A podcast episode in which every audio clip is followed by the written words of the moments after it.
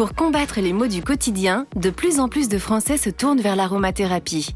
Et pour cause, les huiles essentielles ont de nombreuses vertus. Mais elles sont aussi très puissantes, actives et doivent être employées avec précaution. Pour tout comprendre, Olio-Septile et le Journal des femmes présentent l'essentiel sur les huiles essentielles. Un podcast en quatre épisodes qui vous explique de manière concrète et pratique comment prendre soin de soi naturellement. Céline Bézina, chef de produit de la gamme Olio-Septile des laboratoires Ineldea, répond au micro de la journaliste Julie Zwingelstein. Comment se portent vos défenses naturelles?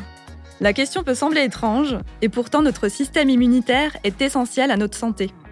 En agissant comme un bouclier face aux agressions extérieures, il nous protège de nombreux maux. Comment booster naturellement ses défenses afin de rester en forme toute l'année? À l'issue de cet épisode, vous saurez tout. Céline, pour commencer, quels sont les signes d'un système immunitaire affaibli? Alors, il va y avoir plusieurs signes qui, montrent qu'on a une baisse de nos défenses naturelles. On va avoir euh, des gros coups de fatigue, une baisse d'énergie, euh, des allergies, de la chute de cheveux. Certaines périodes sont particulièrement propices à cet affaiblissement du système immunitaire.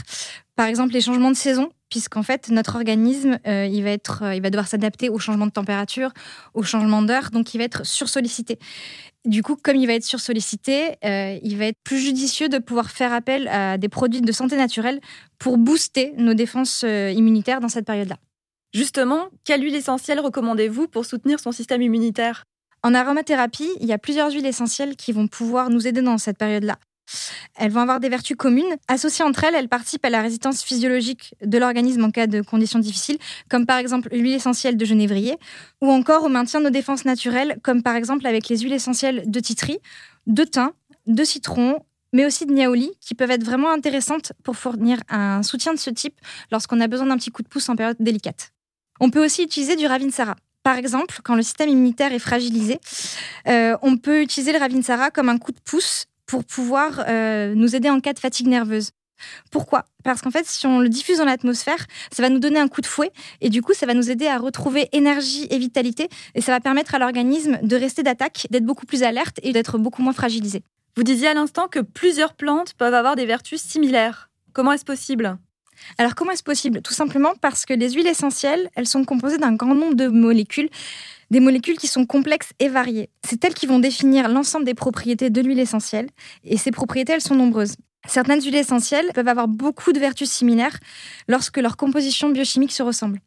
À l'inverse, les plantes qui font partie d'une même famille mais qui n'ont pas grandi, évolué au même endroit, vont avoir des vertus qui vont être assez différentes. Typiquement, euh, ben, je vais vous donner un exemple d'une huile dont on vient de parler, le Ravinsara. Euh, le Ravinsara, en fait, on le trouve à Madagascar. Et euh, ben, il n'a pas du tout les mêmes vertus que son cousin qui vient d'Asie, tout simplement parce qu'ils n'ont pas du tout évolué au même endroit. Donc, en fait, ça a une réelle influence sur les vertus de l'huile essentielle. Donc, si je comprends bien, la provenance géographique est à prendre en compte au même titre que la plante elle-même. C'est bien ça? Tout à fait. La molécule biochimique, elle est souvent déterminée par le lieu où la plante a grandi. Elle va dépendre du climat, elle va dépendre de l'ensoleillement, de la température. Est-ce qu'elle a évolué dans un environnement sec, dans un environnement humide? Tout ça, en fait, ça va vraiment avoir une incidence sur les vertus de l'huile essentielle.